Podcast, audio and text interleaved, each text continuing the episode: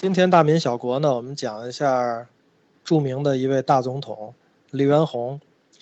历史学家们呢都是有偏好的，他们留意呢众多这种中国现代开国者的遗产，包括孙中山、袁世凯、黄兴、宋教仁这些，但是确实很少有历史学者去发掘黎元洪这个历史的遗产。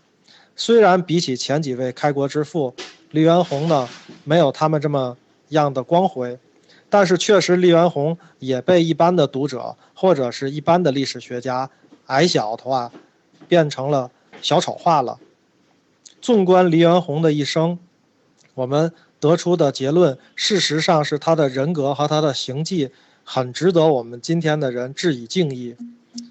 因为有很多的人呢，在评价这个黎元洪的时候，虽然黎元洪出任过这个辛亥革命中武昌起义革命军。的领袖，但是呢，很多人评价他是资产阶级的妥协性和软弱性的代表。当然呢，也有人说他是抢夺革命果实的投机者。那么还有人呢说黎元洪是墙头草，没有什么本事，只是运气好，在风云际会的历史当中，有这么一些运气让他成为了一个伟人。其实这些说法呢，很多都是站不住脚的。黎元洪呢，字宋清，那么出生于湖北的汉阳，他的父亲呢是在直隶，也就是说天津从军。他呢和姐姐呢在老家呢没被他父亲接到天津之前，那也讨过饭，也放过牛，日子过得还是非常的苦的。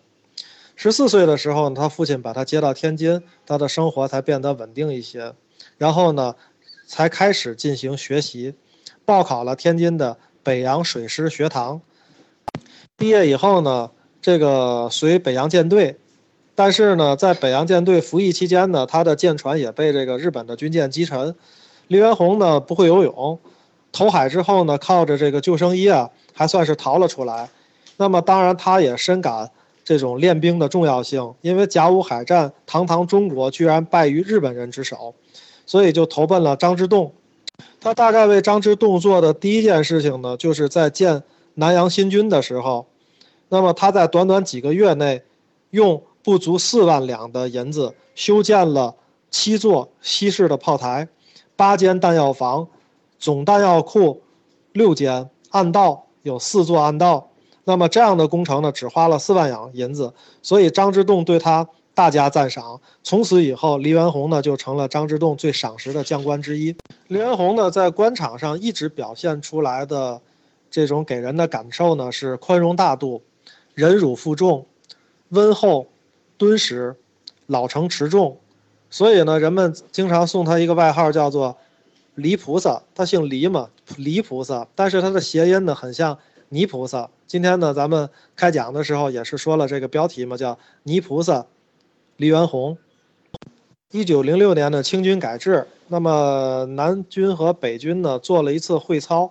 会操当中呢，这个南军获胜，当时呢是黎元洪所带领的南军士兵呢也很拥戴他，他的威信非常的高。那当时呢，他声名鹊起，成为了全国的名将。大概呢，在一九零九年之后，就已经成为了南方军界的代表了。论北洋的新军呢，其实分为南军跟北军。晚清呢有这么两大汉人的官僚集团，这个大家应该都知道。那袁世凯呢，应该算是李鸿章的这个派系，应该属于呢北方的这个继承人。那领北洋军，黎元洪呢，其实应该算是张之洞的继承人，领南洋军。某种意义上来讲呢，南洋军的文化程度好像比这个北洋军还要略高一些。黎元洪虽然是一名军人呢，却非常的喜欢读书，手不释卷，而且爱惜人才。那他呢，从这个日本考察过之后呢？曾经在一年就派出一千三百六十名留学生，占全国派出到日本留学的学生的四分之一。那这些人呢，后来也都成为了辛亥革命的中坚力量。由于他爱才，所以呢，在一九一六年他出任民国大总统的时候，是由他来首任蔡元培为北京大学校长的。当时蔡元培正式就职之后呢，陈独秀、李大钊、胡适、鲁迅。周作人、梁漱溟等这些民族精英一时云集北京大学，这些其实都是黎元洪的功劳。黎元洪呢，对这个革命党人呢，应该还是比较宽容的。他对这个革命活动呢，基本上属于叫做睁一只眼闭一只眼吧。而且呢，也没有什么维稳啊、镇压呀，甚至他还很这个另眼相看这些革命党人。正是因为黎元洪呢，他爱护了当时很多的革命党人，而且当革命党人起义失败呢，被抓的时候，他经常去做保，把这些革命党人呢，基本上批评一顿就放了。所以呢，这些革命党人在起义的时候，也首先想起的是黎元洪，因为武昌起义呢比较出乎意料，非常顺利。但是呢，顺利归顺利，革命党的领袖呢居然都不在武昌，黄兴呢、宋教仁在上海，孙中山呢还远在美国，这真叫一个群群龙无首。所以呢，当时起义的义军们呢近水楼台，那觉得黎元洪真是众望所归啊。但是他呢一时特别的作难，所以就躲在了一个自己的部下的家里。躲起来以后呢，他思忖的是我身居统协的地位，说部下呢有兵变，如果革命党要是失败了，我必定会受朝廷的严厉处分。但是呢，如果革命党成功了，我能不能活命也不得而知，因为毕竟我不是革命党人嘛。所以他就藏着，藏着的时候呢，这些起义的学生们就找到了他，那么。在外面呢，跟他讲说，我们绝对没有残害你的意思，请公诉出，主持大计，不要畏惧，不必怀疑。甚至当时还有一个革命党人叫朱继烈，要举刀自杀，以逼黎元洪就范，就是说你必须出来当我们的领导，不行我就自杀了。正是由于这个插曲，黎元洪后来呢被人妖魔化，也是这个由此而出的。当时呢，有人说革命爆发的时候，他甚至躲在小老婆的床下。所以人们叫他什么叫床下都督，那而且呢，当革命的枪声响起的时候，他就吓破了胆。当义军们让他出任首脑的时候，他连说莫害我，莫害我。事实上呢，这些都是演绎的成分，跟事实一点关系都没有。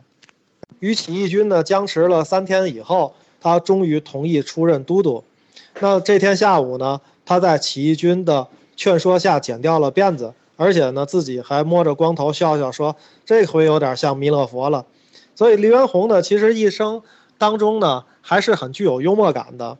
那他出任都督之后，可就不一样了，一反之前的所谓的这种呆若木鸡的常态，马上主持军政会议，而且呢，当时说与诸军共生死。后来呢，在湖广有很多的战役，那对方呢是清军的统帅，只要一听说。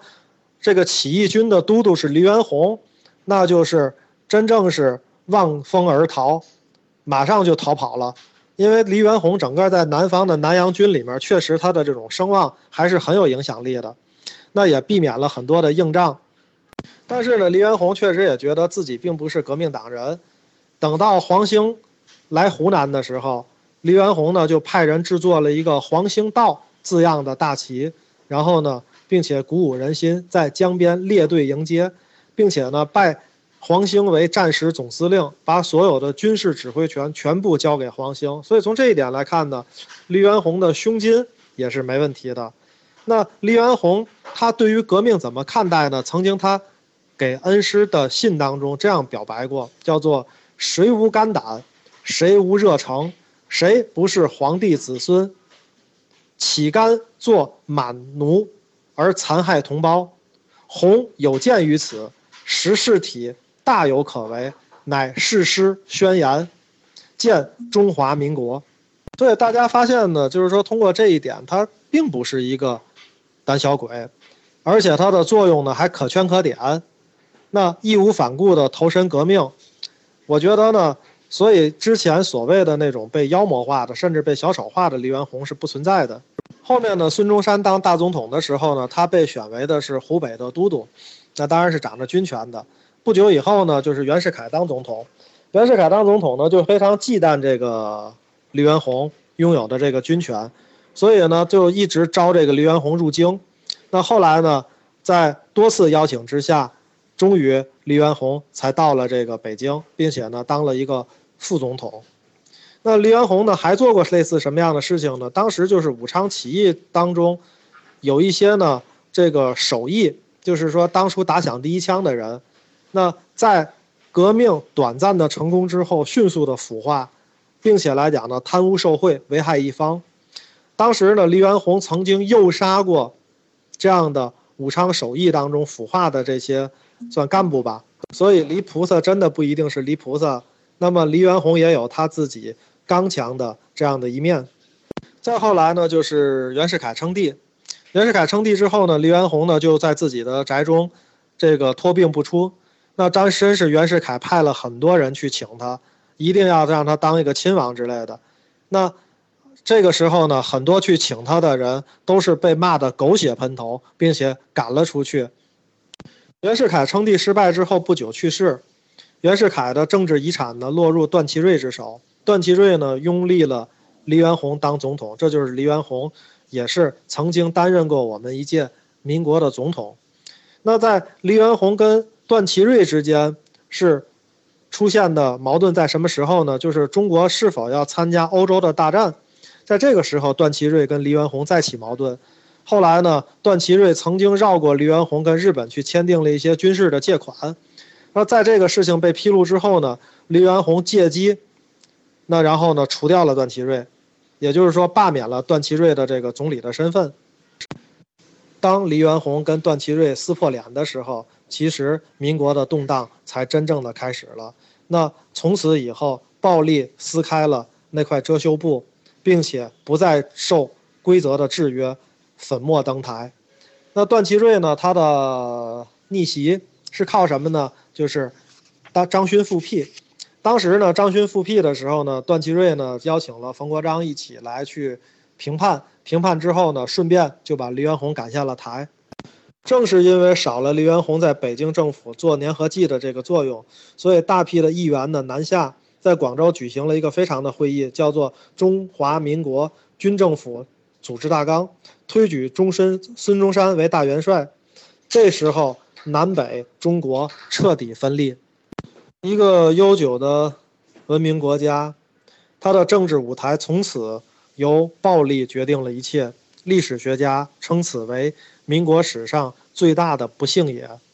后来呢，为了能够让军阀之间的混战之害少一些，黎元洪曾经呢有过要再次去出任一次总统的这样的机会，但是他去北京赴任期间呢，由于曹锟选举作弊。黎元洪的这届总统呢，其实是没当了两天就被迫下台。那这种羞辱呢，一直让他刻骨铭心。退出政坛之后的黎元洪呢，投身实业，他呢非常佩服孙中山写的《建国方略》，他觉得呢，确实只有实业才能救国，才能让中国富强。所以呢，后来黎元洪呢，做了很多实业，包括当时投资银行、采矿、证券、面粉、保险等这些行业，获利呢。非常的丰厚，最后呢，他把这些资金都投向了一些教育事业。其实呢，黎元洪平时在花钱的时候确实是这样的。他曾经呢，在张之洞手下的时候，应该是他的一个同僚结婚吧，这个这个孩子结婚。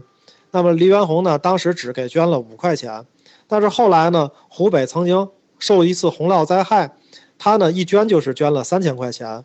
这个呢是黎元洪当初做过的事情，而且你说他很爱财吗？还真不是，因为当时呢，他武昌起义之后呢，就是当了这个都督的时候，他每个月只领二十块钱的生活费。他以前是给张之洞的朝廷效命呢，他大概每个月有五百大洋左右的这样的一个待遇。所以这两个二十元跟五百元呢，有个天壤之别。所以来讲呢，黎元洪真的他是一个爱财之人吗？也不是。那么其实他还是深受儒家思想所教育的，所以在一九二八年呢，黎元洪离世之后呢，当然他享年是六十四岁，那一共把他的葬礼分为了三个阶段。当时的国民政府呢，要给他按元帅的典礼治丧。那这三个阶段呢，第一个阶段呢是在天津，然后呢，第二个阶段呢是在北京追悼，最后一个阶段呢是在武昌武昌进行安葬。大概呢，历时十年。他的最后一个阶段呢，他一九二八年去世的，是一九三五年十一月才到第三个阶段，在武昌武昌把安葬的这个阶段做完，用的是国葬的典礼。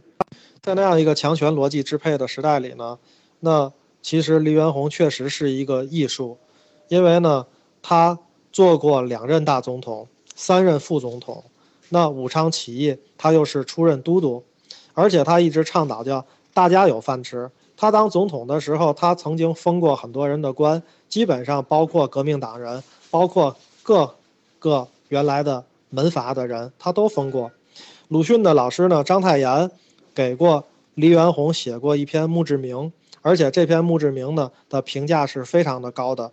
这个墓志铭写的是“公丰肉书形”。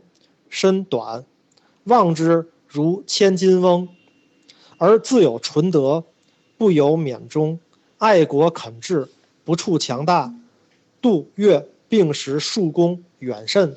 所以，透过这种大时代的变革，我们再去看这一个人物的命运，我们大概能想象到，黎元洪实在并非我们所想象的那么简单，也并非是一个投机分子，更不是一个柔弱的任人宰割者。通过黎元洪的一生呢，我们可以说他确实是一个感情丰富、有人格尊严、有人伦善意的中国人。所以呢，今天我们去还原了一下黎元洪其人其事。那么今天的大民小国呢，就讲到这里，谢谢大家。